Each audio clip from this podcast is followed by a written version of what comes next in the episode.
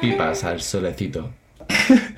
Bienvenidos a Pipas al Solecito. Qué alegría estar aquí un día más en otro episodio.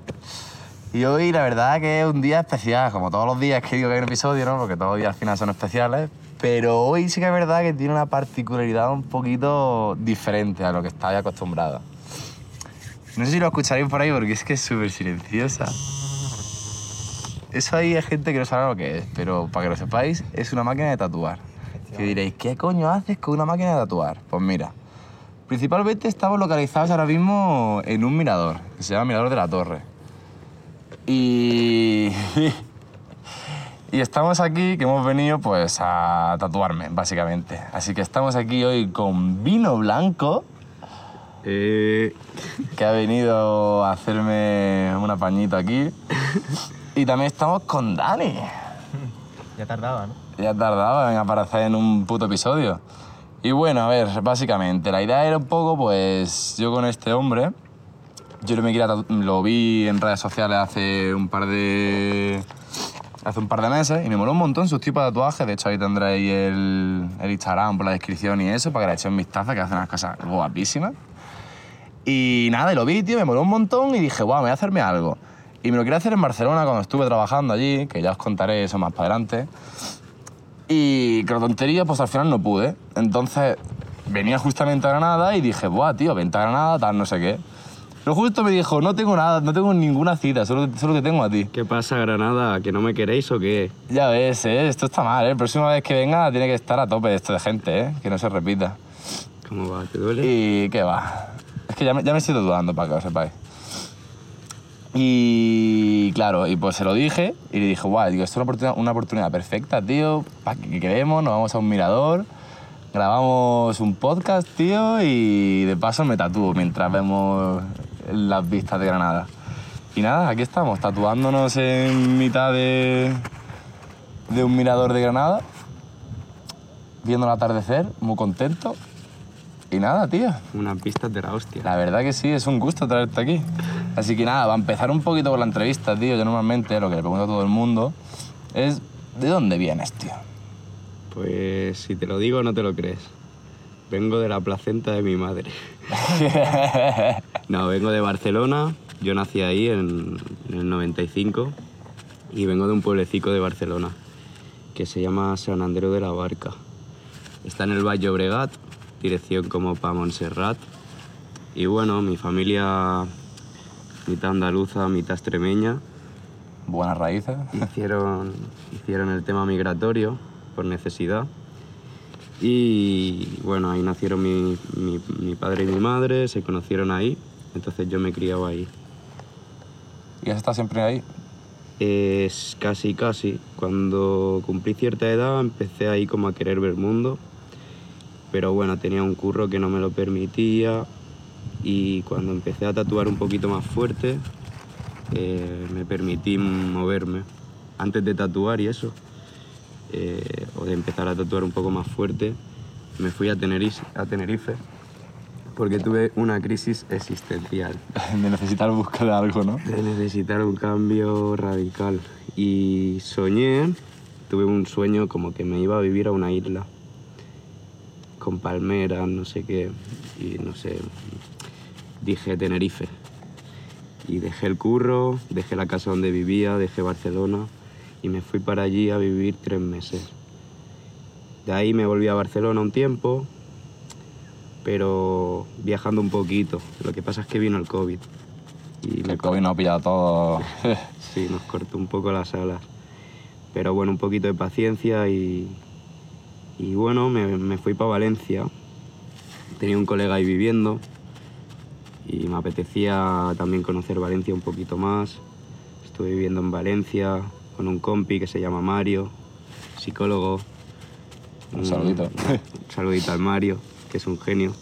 Psicólogo gitano, trabaja ahí con, con proyectos sociales. Entrate un día al podcast.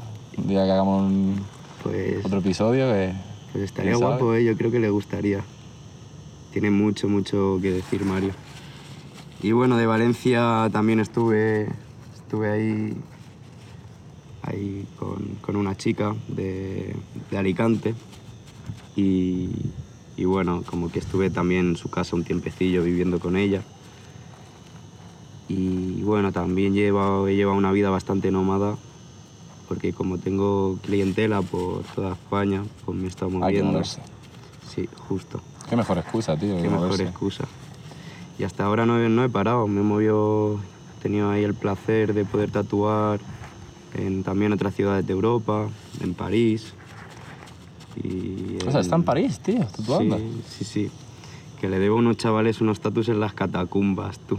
Hostia. Eh, Son unos, una peñita que se llaman, no sé cómo se pronuncia, pero se escribe como Traceur, que es peñita ahí que le mola el parkour.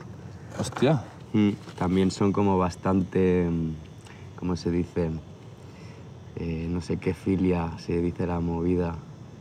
Catafílicos. Catafílicos, sí, la gente que se mete en las catacumbas Las y la investiga y hace mapas y todo ese rollo. Justo túneles, cloacas, de todo tipo. Esto es un mundo de las catacumbas, ¿eh? Pues nos llevó a las catacumbas, a un coleguita y a mí. Una locura. Y ¿Por dónde entrasteis vosotros? ¿Estáis por, la, por un túnel que había, que era por mitad, había un agujerito y os metisteis por ahí? nos metieron por, por una cloaca, levantaron lo Ah, que vale. era como unas rejillas y de ahí habían unas escaleras para abajo y llegabas como si fuera a, un, a una tubería gigante, que parecía, ¿sabes? El típico mapa de los zombies, Sí. ese rollo. Qué guapo. tío. Y bueno, eh, también he tatuado en Berlín, también he tatuado en Suiza, en Ámsterdam, Joder, has viajado entonces, la tontería, ¿eh? Has visto el sí, mundo, ¿eh? por toda España también, casi casi. Qué Y guapo, bueno, tío.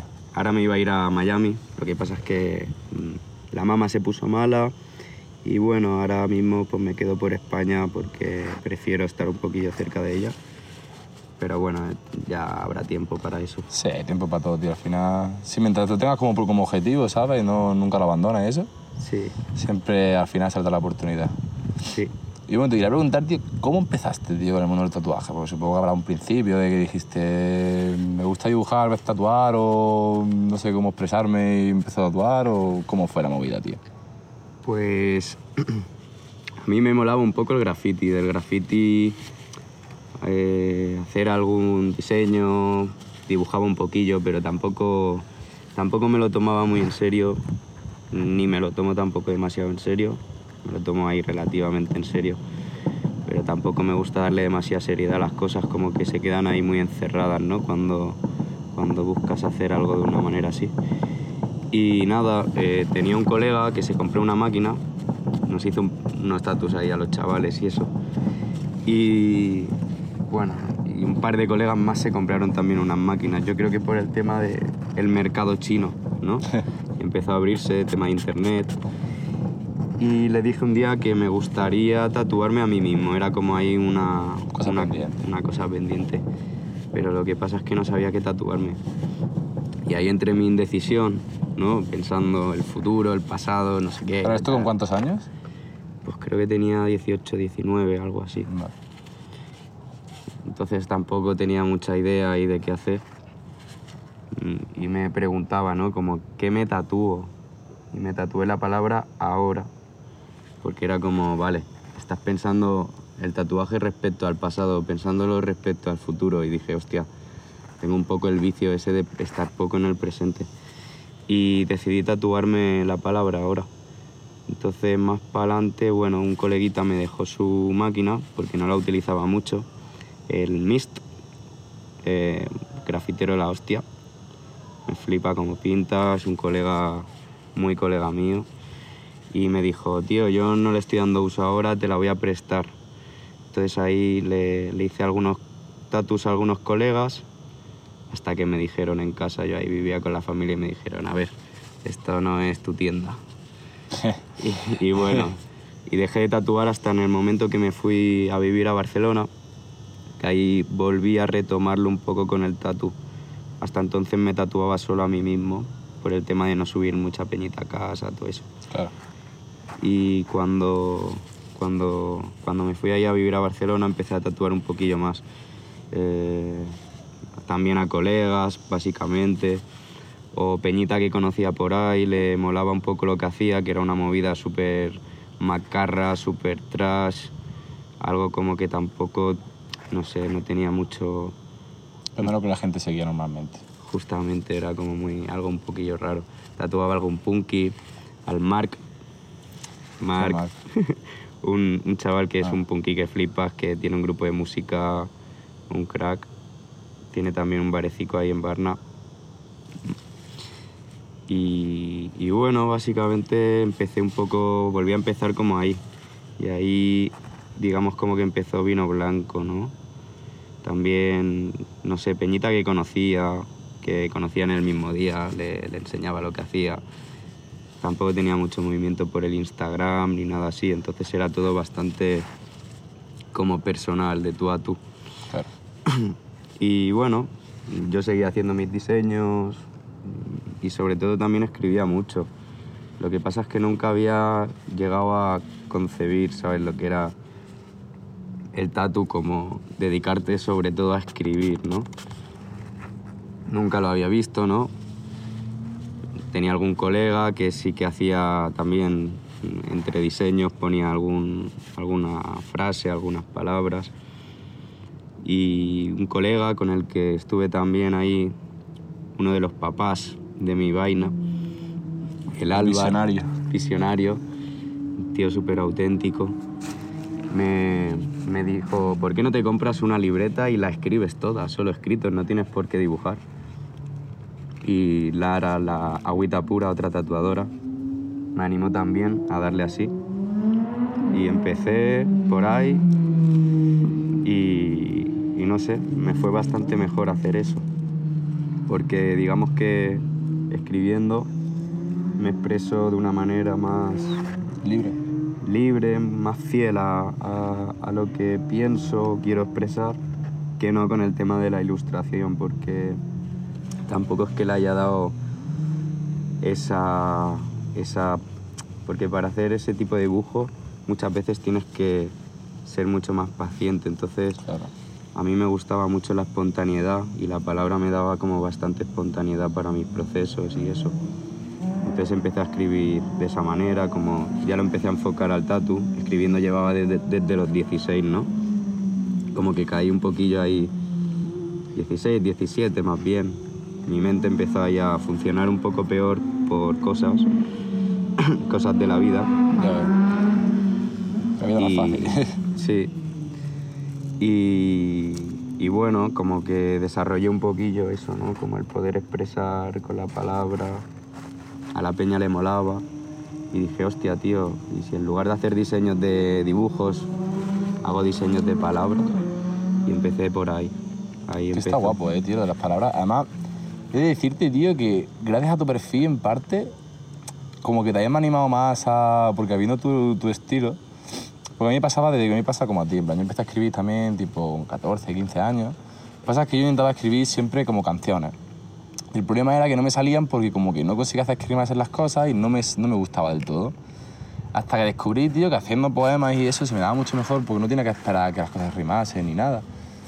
Y con todo el tema ese también, digo, guau, digo, para tatuarme, digo, lo mismo, tío, digo, es que una frase me la puedo hacer, un dibujo no, porque dibujar, pues no sé, cuando no he echado el suficiente- el suficientemente tiempo, pero escribir sí, tío, escribir sí que me mola y está muy guapo. Sí, a veces hacer que las cosas rimen es como, como limitarla, ¿no? Limitar la expresión. Sí, totalmente. Y como que hay un concepto que me gusta mucho de la poesía que se llama antipoesía. Esto los... Bueno, yo sin querer estaba haciendo eso, tampoco era muy consciente, ¿no? Pero luego me enseñaron un, un artista que era chileno, no recuerdo el nombre suyo, pero hacía ese concepto y dibujaba mucho sobre servilletas de bar. Y es un tío como que es muy famoso en el mundillo. Y, y dije, wow, cuando vi sus dibujillos, que eran muy parecidos a los que hago, el tema de los corazones, tal, acompañados de, de palabras, como que tampoco rime mucho, pero buscándole un significado, así como Que rime el significado, no... No la palabra. No, el léxico. no el léxico. Me sentí bastante identificado con él. Dije, wow, podría haber sido yo en otra época, ¿no? Y nada, muy guay Y de ahí pues como que al final sigo haciendo cosas, sigo desarrollando, ya no hago textos así cortos también, pero también me mola hacer proyectos grandes. El proyecto, tienes un proyecto que me parece una brutalidad. La pava esta que tienes tatuado todo el lado del cuerpo, en plan desde las costillas hasta, hasta el culo para abajo y todo, toda la Hasta pierna. las rodillas, sí. Ese tatu, tío, me parece increíble. O sea, si de verdad mirad su Instagram, tío, y, disfrutarlo, porque juro que es que tiene unas cosas guapísimas, tío. A mí mi pieza favorita es una pieza que está en Buenos Aires. la lleva Flor encima. Un saludo para Flor, bonita. Y nada, eh, me gusta mucho por cómo surgió, ¿no? El tatú que comentas tú, al final fue como una especie de encargo porque me gusta mucho cómo estéticamente queda y eso. Pero al final es algo que no escribí yo y era una canción del Senserra. Hostia. Entonces la parte creativa, digamos, como el concepto en ese aspecto, como que yo le puse, no le puse todo mi peso, ¿no? Pero con Flor, por ejemplo, fue totalmente diferente. Con Flor estuvimos charlando, nos estuvimos conociendo, tal, y, y al final mm, me puso la espalda, me dijo, a ver qué te sale. Y con lo que nos habíamos conocido, y un concepto un poquillo que tenía en mente, lo intenté plasmar en el momento con unos rotuladores, le pinté la espalda y fue como, vale, Ah, creo que lo he visto. va a ser esto. Sí. Y, y esa, por ejemplo, es mi pieza favorita ahora mismo, de las que tengo. Esa y, y una que le hice también a Pablo. Bueno, las espaldas las he disfrutado mucho Es últimamente. que las espaldas, ojito, eh, las espaldas, tío. Sí, es, es una pasada. Tatuar una espalda Es como que te tío. quedas. Sí, para mí lo es. El tema del tatu es como que estás pintando en, o poniendo tus ideas en una piel que, que está viva, ¿sabes? Y eso te da una sensación así como, como una especie de morbo, como una cosa así como, como un placer, ¿sabes? No sé, no sabría explicarlo con palabras ni siquiera. Ya, es que tatuar, dejar la tinta de, de tu máquina en tanta peña, tus ideas, tus dibujos, que nos vamos por la calle y de repente encuentras un chaval que lleva un tatu tuyo, ¿sabes? Sí, eso es como... A mí me parece guapísimo. Es parecido como a la sensación cuando pintas graffiti, ¿no? En un sitio y lo ves ahí, pero em, para mí es mucho más placentera porque lo pintas en una persona que está viva, su piel está viva ves. y dices, wow, como el lienzo está vivo, ¿sabes? Ya, es que... Y eso como que de alguna manera fue lo que me enganchó al tatu también. Cómo mola, tío. ¿Y cómo sacaste el nombre, tío, de vino blanco? Pues fue una época así como muy hedonista en mi vida, pero también era una época en la que quería cambiar algunas cosas de mí. Digamos que estaba un poco como más tirado bebiendo Jagermeister, todas esas cosas. Y eso como que hubo un momento que ya me estaba como empezando a hacer daño y decidí intentar dejar de destruirme de esa manera, pero sin renunciar a lo que era quizás el placer de poder beber alcohol o lo que o todo eso, ¿sabes? Disfrutas pero sin abusar. Exacto. Entonces el vino me ofrecía como una moderación, como una especie de placer más calmado, más consciente.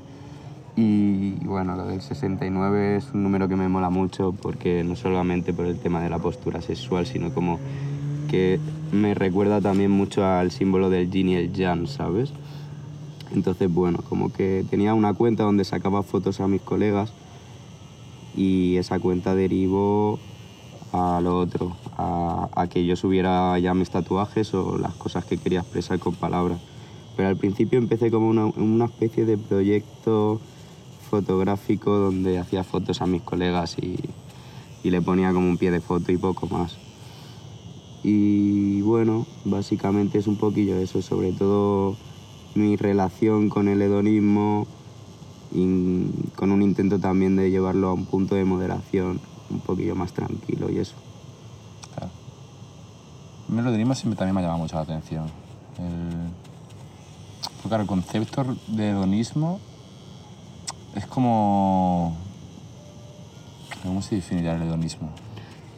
El hedonismo es como una especie de corriente, ¿no? Filosófica puede ser, que, Sí, sí, es una corriente, pero no...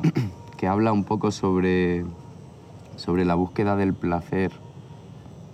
Y a mí me, llamó mucho la atención, sobre todo de chaval, porque, bueno, yo en aquel entonces me molaba mucho, bueno, en- hacía artes marciales y movidas así.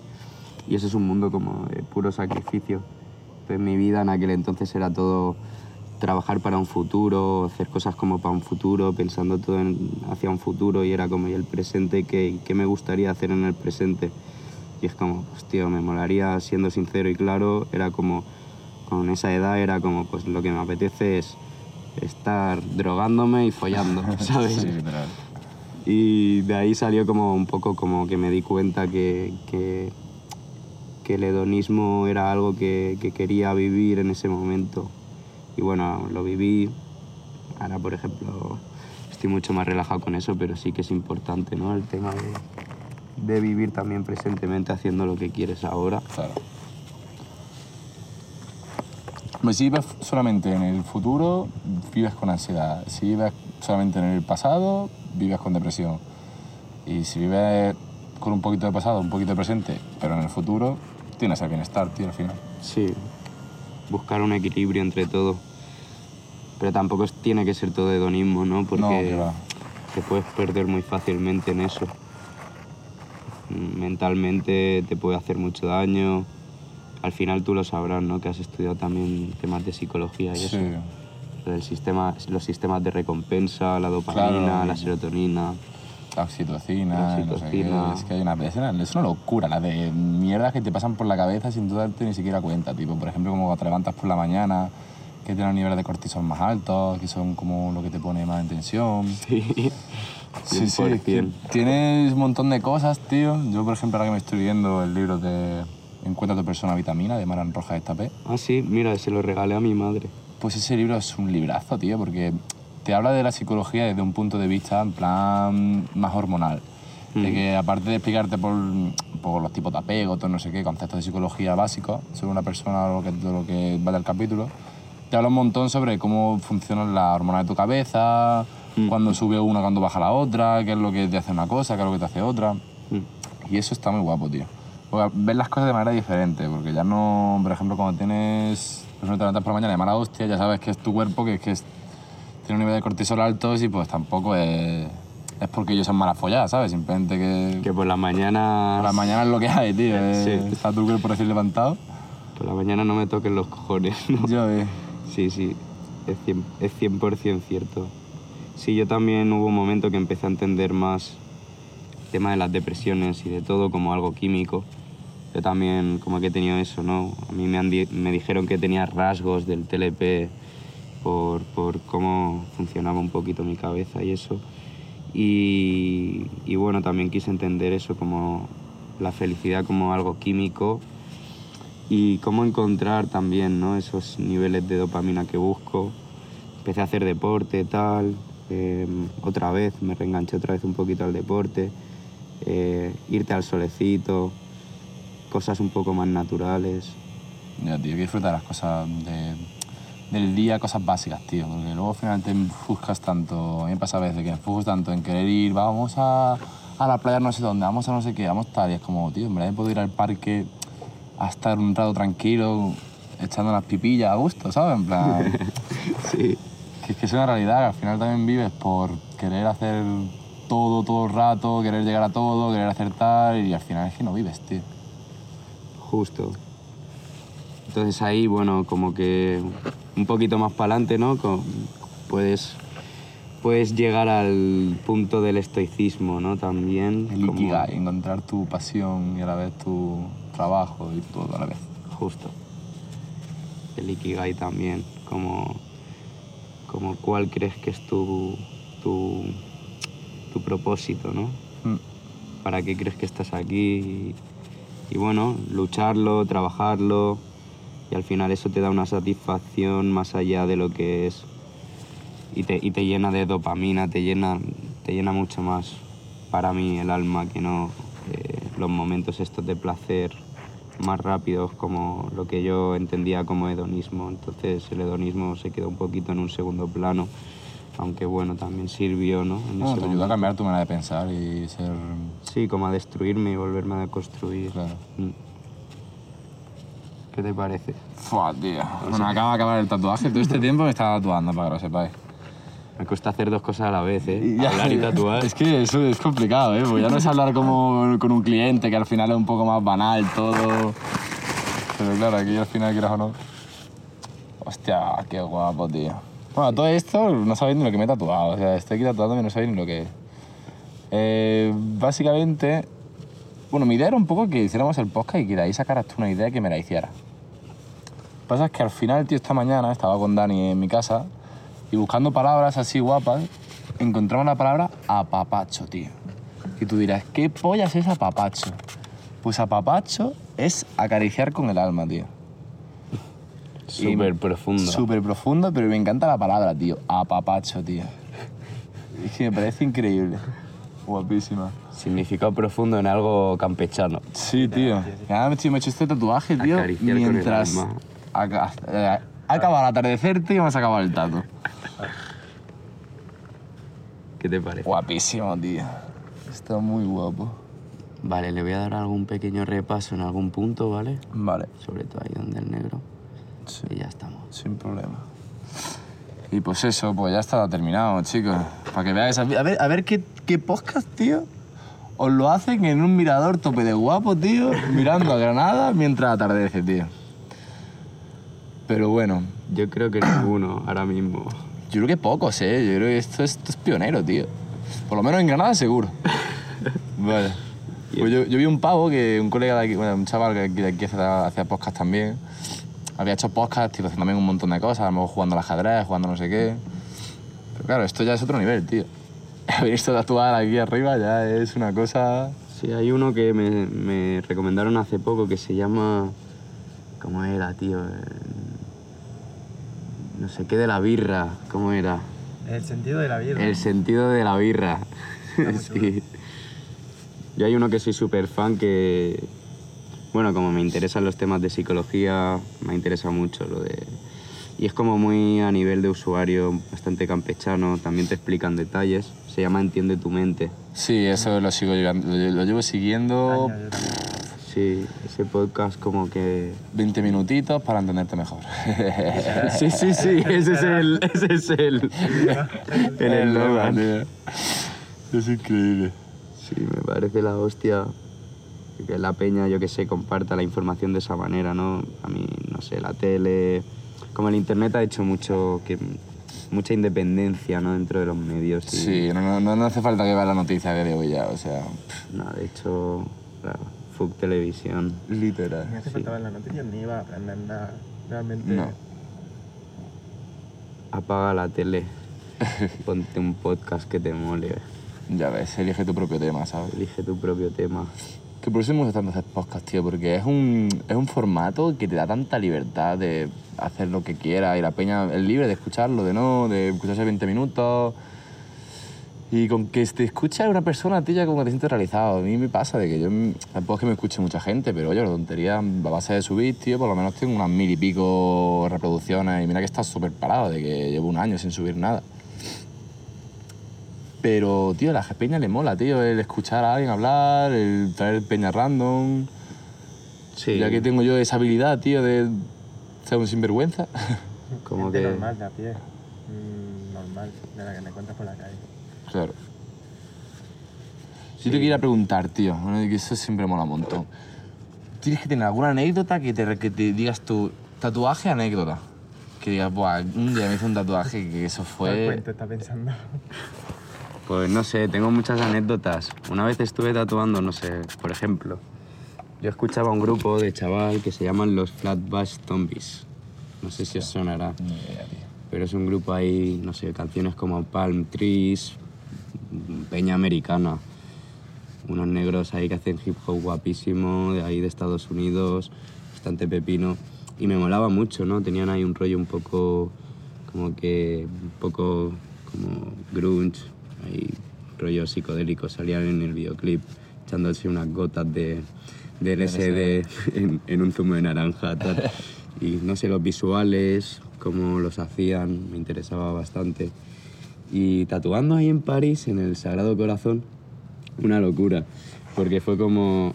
em, me encuentro a un chaval que era de estos, un cantante, se paró ahí mientras yo tatuaba, se quedó flipando, se puso.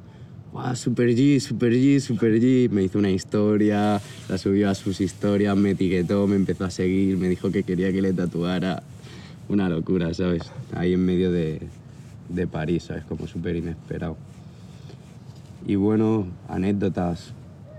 Mm, también he estado, yo qué sé, tatuando en, una, en un ático mientras también atardecía en la Torre Eiffel. Hostia. Teníamos un frío que Ese me ha pelaba. superado. Ese me ha Se superado. veía, imagínate, en vez de verse este edificio de aquí, se veía ahí la Torre Eiffel. Con el, con el Deli, un colega, el Joseph. Mm, no sé, es que pueden haber muchas anécdotas. Nunca se te ha desmayado nadie, tío, tatuando. Sí, sí, sí. Se te ve, ¿qué haces? Al principio, em, un colega de mi prima, el David, bueno, de mi prima y de, y de mi tío, del Chema, se, se tatuó y venía el cabrón, era verano, hacía mucho calor. Sí. Y venía sin dormir, porque se había pasado una noche así loca. Hostia. Y claro, cuando le empecé a tatuar se desmayó, una locura. Y es un tío que tiene su peso, lo tuve que arrastrar hasta el baño, peso muerto, le tiré agua por encima, yo ahí con el agobio, no sé qué hacer. Y al final es algo que puede ser normal, porque el tatu a veces te genera como un poco de tensión, un poco de nervios.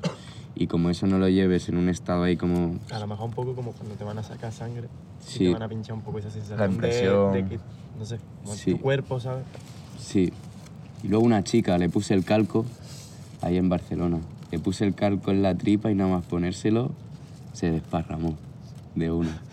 Ni siquiera le tatué y le dije, te voy a tatuar mejor otro día. Porque Hoy no estás preparado. hoy no estás para de- eso. Sí. Ya ves. Estaba como muy nerviosa, se desmayó un poco de los nervios. Sí, el tema de los nervios y los tatus hay que tener un poco de cuidado. Es que una amiga que también, a que me tatuó a mí los míos, ya la ha pasado, en plan que se la ha desmayado Peña ya trabajando, de qué tal, que se, la, se le ha caído Sí. al suelo. A ver, luego ya sabes qué hacer, cómo reaccionar, cómo que si le das azúcar, tal.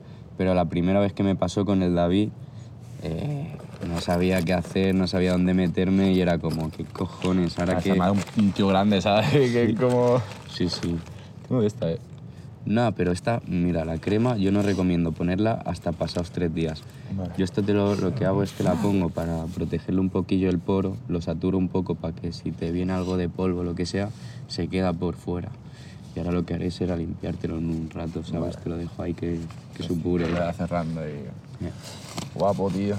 Janela, tío. Ya está tatuado, ya Sí. está tatuado, ya la veréis por ahí. Pero Y- hostia. Sí, sí. Ahora ya. Pues a ver. Venga, seguimos. Quería preguntar también eh, tus referentes, tío. En plan, peña que ahora que tú has tenido como en tu pedestal, que digas, "Buah, esta peña. No quiero ser como ellos, pero quiero. ¿Me entiendes? En plan de. Gente que te ha inspirado al final. Pues lo que más me ha inspirado han sido como gente un poco cercana, ¿no? Em, te podría decir que una de las personas que más me, más que inspirado, como motivado. A mí me motivó mucho em, Álvar. Álvar me motivó un montón. Un coleguita también me motivaba un poco, también metiéndose conmigo, porque decía que tenía un poco de potencial, que no sé qué, pero que no lo estaba aprovechando, cosas así. No sé, toda la peña que me ha dicho que escribo bien, también de alguna manera me la han hecho creer, ¿no? Em, pero sí, principalmente te diría que Madálvar, eh, los colegas más cercanos que he tenido, en realidad. Pero creo que el que más, el Álvar, porque también me dejó como su espacio. Él tenía ahí en su, en su casa, empezó ahí a, montar como una especie de, de, lugar de reunión, de peñita también creativa. Y como que de alguna manera me invitó ¿no? a estar ahí. Y fue como, hostia, qué guay, ¿sabes? Y bueno, realmente también el tema del graffiti. eh, cuando iba, porque iba a taekwondo, ¿no? Hacía artes marciales y eso. Y en taekwondo habían unos chavales que eran mayores, que eran grafiteros, así, iban vestidos con los dickies, todo eso, ¿sabes? El, e- el equipaje. Y, y bueno, les veía lo que pintaban, todas las movidas y me molaba un montón. Entonces, de alguna manera, bueno, el graffiti, digamos que fue mi manera de introducirme al arte, a todo esto. Y luego, al final, mi referencia es intentar no buscar referencia, porque cuando te haces a través de muchas referencias, para mí puedes llegar a perder como tu originalidad o tu autenticidad. Claro. Entonces es como mi máxima referencia en mi día a día, lo que vivo, lo que pienso, lo que siento y mi ignorancia, ¿no? También, eh, que como no tengo ni puta idea de hacer algo, pero quiero llegar a, a un punto, ¿no? A, a expresar tal cosa y como no lo sé hacer, pues buscar ese camino. Improvisarlo. digamos, improvisarlo, inventarte un camino. Entonces, yo qué sé, te sale una manera de hacer algo.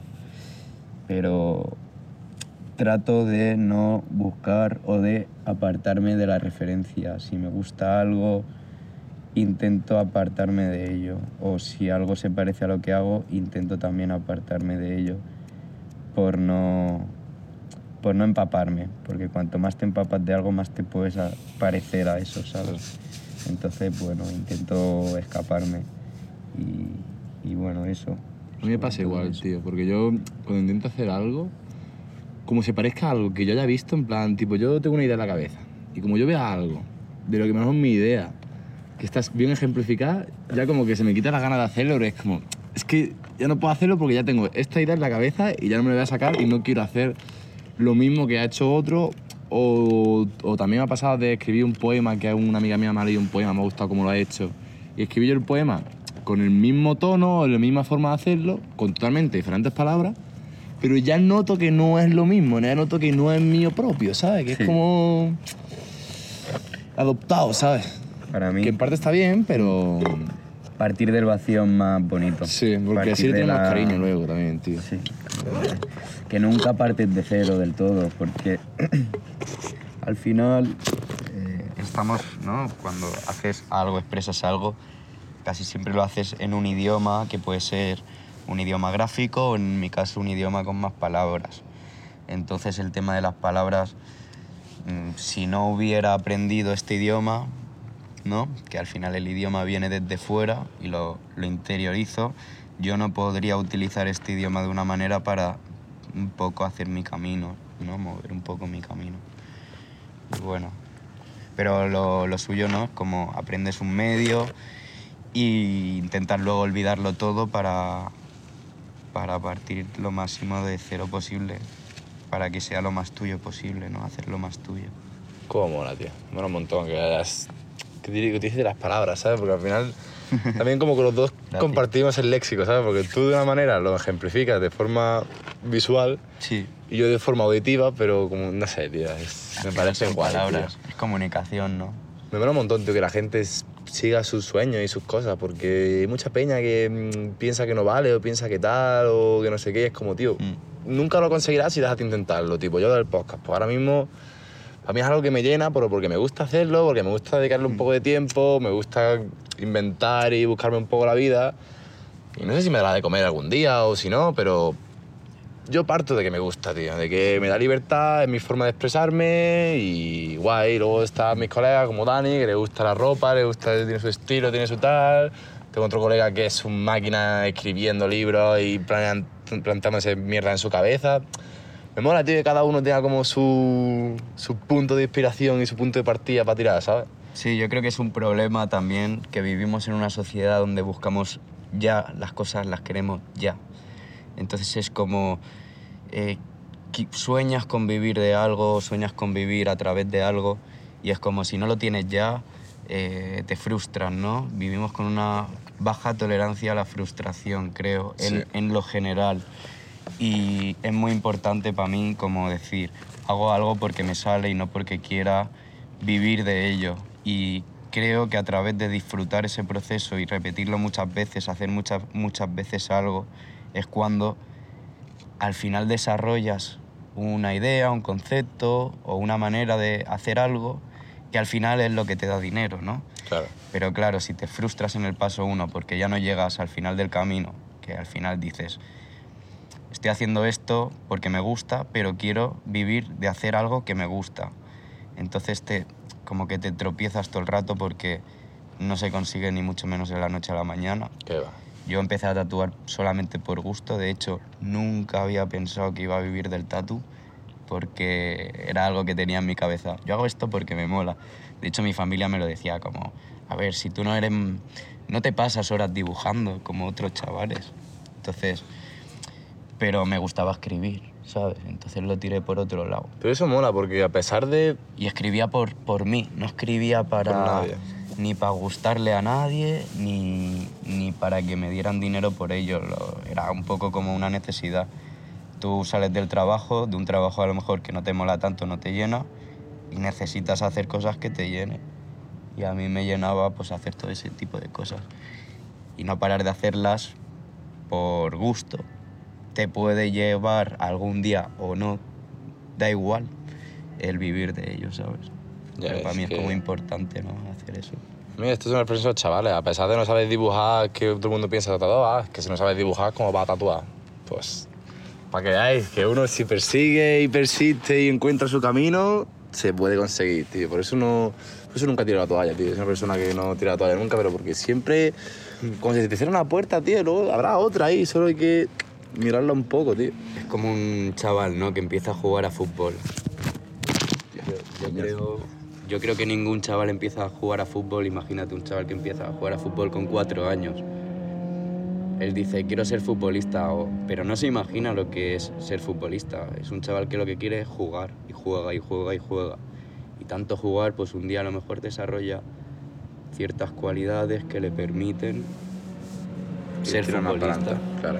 Por ejemplo, o no todo el mundo va a llegar, pero no sé, yo tengo un colega, bueno, mm, más bien era colega de mi padre, en paz descanse, eh, esta persona, Fernando, que era de mi pueblo, lo quería fichar el español, pero él dijo que no, rechazó una oferta porque él decía, si a mí lo que me gusta es eh, jugar con mis colegas en el equipo del barrio, yo tengo mi trabajo, quiero tener una vida más o menos estable con mi familia, no quiero estar viajando, no quiero, quiero jugar a fútbol. Y el tío lo querían fichar el español y rechazó la, la propuesta, ¿sabes? Porque para él lo importante es pues, hacer algo que, hacerlo de la manera en la cual te mole.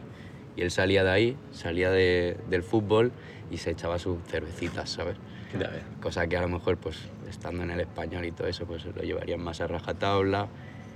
De hecho, hizo como la prueba y se vio que no estaba disfrutando.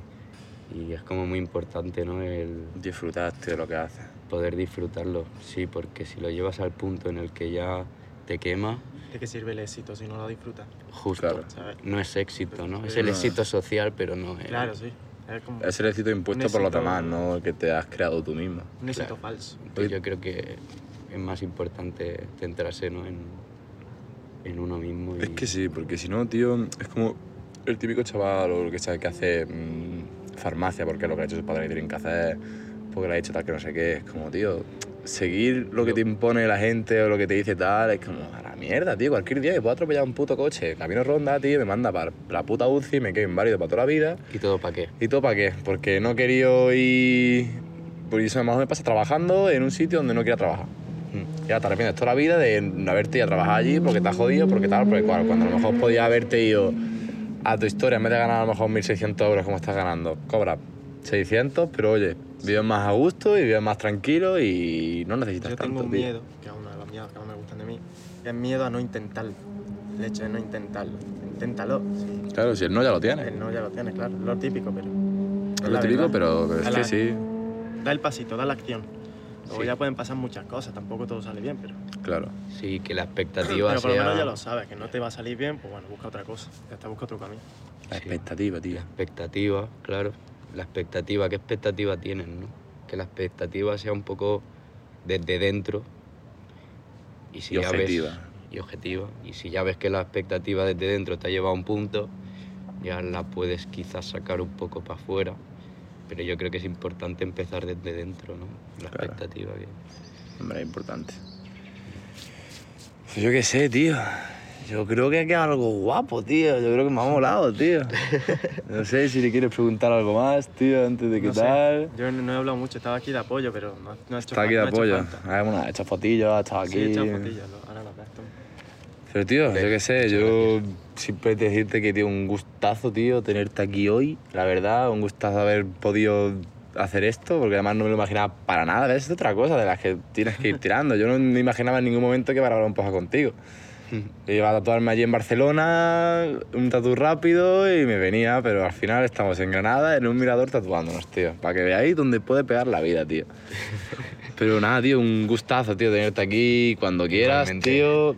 Tienes aquí una casa, que es Granada, y también un sitio donde expresarte si algún día vas a hacer alguna cosa guapa, tío. Aquí sabes que puedes promocionarte lo que te salga de la polla. Sí, a ver si el próximo se viene la Belu, que me ha Es dejado verdad. tirado. Es que ha venido una amiga y nos han dejado, nos han dejado a medias. Boluda. Ya vendrá, ya vendrá. Esa ya, ya la pillaremos. Yo ya. creo, yo creo que lo va a escuchar la Belu y va a decir... Aquí te, aquí- aquí te esperamos, eh, Belú. O sea, Y si no invitarla a ella, que es una persona súper interesante. pero está aquí en Granada, ¿no? Sí, está viviendo aquí desde hace poquito. Ya la buscaré ya. Luego te paso ahí el contacto y le puedes dejar un mensajillo, Venga. seguro que se apunta. Me parece guay, tío. Pues nada, tío, pues lo dicho, tío. Cuando quieras a que tienes aquí, y yo creo que algo chulo, además algo original, tío. A papacho, tío. A papacho. A papacho, hermano. que no parece, no es lo que parece. Es lo que parece. A papacho. ¡A papacho! Yo creo que se va a llamar así el episodio y todo, tío. A A papacho, papacho. hermano. Se va a llamar a papacho, tío. Acariciar con el alma. Acariciando con el alma, niñas. Brutal. Pues nada, pues ya está, pues os dejamos aquí con este atardecer que no estáis viendo, pero nosotros estamos disfrutando con mucha alegría. Y nada, ¿queréis decir algo a esta gente antes de, de despedir? Pues que, bueno, que, que hagan lo que les salga de los cojones sin hacer daño a nadie, de los cojones, del chocho, de lo que, de lo que quieran, del alma. Que hagan lo que les salga del alma. Vaya. Sí. Que lo digas, tío. Haciendo honor al, tatuaje. Haciendo ya, ves, haciendo honor a papacho. Pues hala, pues ya está, pues ya estaría, chicos. Y que amen mucho, que amen mucho. Que aunque queráis, que os queráis mucho. Ay, ¿sabes? Se me olvidó preguntarte una cosa, tío. Dime, pero te voy a decir ahora al final. Eh, tres sentimientos que te predominen ahora mismo. Ahora en el presente. Claro, Ah, en el ahora. la idea era hacértelo al principio y al final, pero se me ha olvidado. Tres sentimientos. Mm, el amor, ¿no? El amor, sobre todo ahora porque estoy en una situación un poco con la mamá así regulera. Yo me refiero ahora a la situación de ahora. Ahora De mismo, ahora, ahora, ya. ahora. Pues. Hostia, es, es- es buena, ¿eh? Y mola hacerla. eres bueno, ¿eh? Mola, mola- mola hacerlo al principio y al final, porque al principio la gente suele estar nervioso, tal, no sé qué. Y al final es como que totalmente han cambiado los sentimientos y está muy chulo eso. Pues no sé, pues tengo sensación así un, pues de satisfacción porque nunca, nunca estado en un podcast, ¿sabes? Ha dado así siempre un poquillo de corteta Pues este va a ser el primero, tío. y está guay hacer algo nuevo. El hacer algo nuevo creo que me produce satisfacción. Otros sentimientos como, supongo que a través de la satisfacción, tranquilidad, ¿no? Como, o más que tranquilidad, paz. Además con este... Claro, es que con las vistas, con tío, vistas, es que- de Granada, es que es una maravilla esto, tío. Ves tú, Granada, estoy encantado de la vida, tío. Y no sé si podría ser un sentimiento, pero con ganas de hacer más cosas. No sé. Mm, ¿Eso puede ser un sentimiento? Sí, perfectamente. Todo puede ser un sentimiento si te lo propones. Ansia. Ansia, Sí. Vale, pues, pues ya está. Pues yo me Alegría, me voy muy contento. alegría yo, estoy, yo estoy muy contento y satisfecho porque además es el primer podcast que grabo en esta temporada, que lo sepas. Pues dale caña. Ha sido el primero de la temporada. caña, Está guapo. Y este año, este año se vienen cositas top, top. Así que nada. Me gusta el meme ese. el meme de se vienen cositas. Se vienen cositas. Tienes tres minutos para salir. No, tienes tres segundos para salir. de aquí, por favor, ya. Va, es, es, papá, tengo, tengo un nuevo novio. ¿Y qué hace? Música. ¿Sabes, no? Y La- dice, la se vienen cositas. y el padre, tienes tres segundos. Para salir de aquí ya. Pero bueno, ya está, no me enrollo más, que la gente que está haciendo esta gente no es como le da al paliqueo. Pero bueno, es lo que hay, para eso estás aquí, ¿no? Para, Para escuchar. el podcast es Para eso está. Ya está, Dani, ¿quieres decir algo a esta gente? Beber agüita, cuidarse y amar con el alma. Ya está, a Dani ya lo entrevistaremos otro día, habrá que pillarlo por ahí. Así que nada, un besito muy fuerte y a cuidarse. Chao, chao. Pipas al solecito.